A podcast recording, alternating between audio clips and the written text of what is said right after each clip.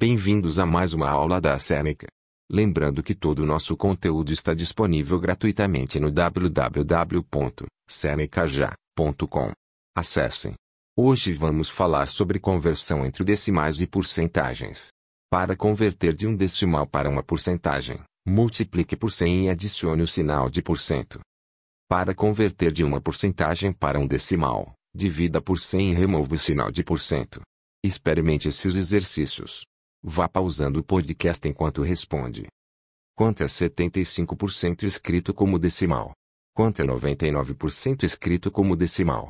Quanto é 1% escrito como decimal? Quanto é 0,03 escrito como porcentagem? Quanto é 0,82 escrito como porcentagem? Quanto é 0,2 escrito como porcentagem? Para converter entre uma porcentagem e uma fração, Escreva o número antes do sinal de porcentagem como numerador e 100 como denominador.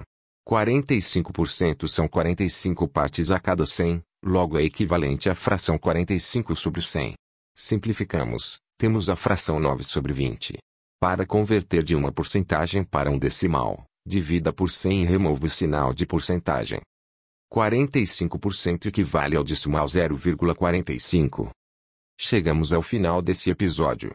Lembrando que tem muito mais conteúdo, exemplos e exercícios gratuitos disponíveis no www.senecaja.com.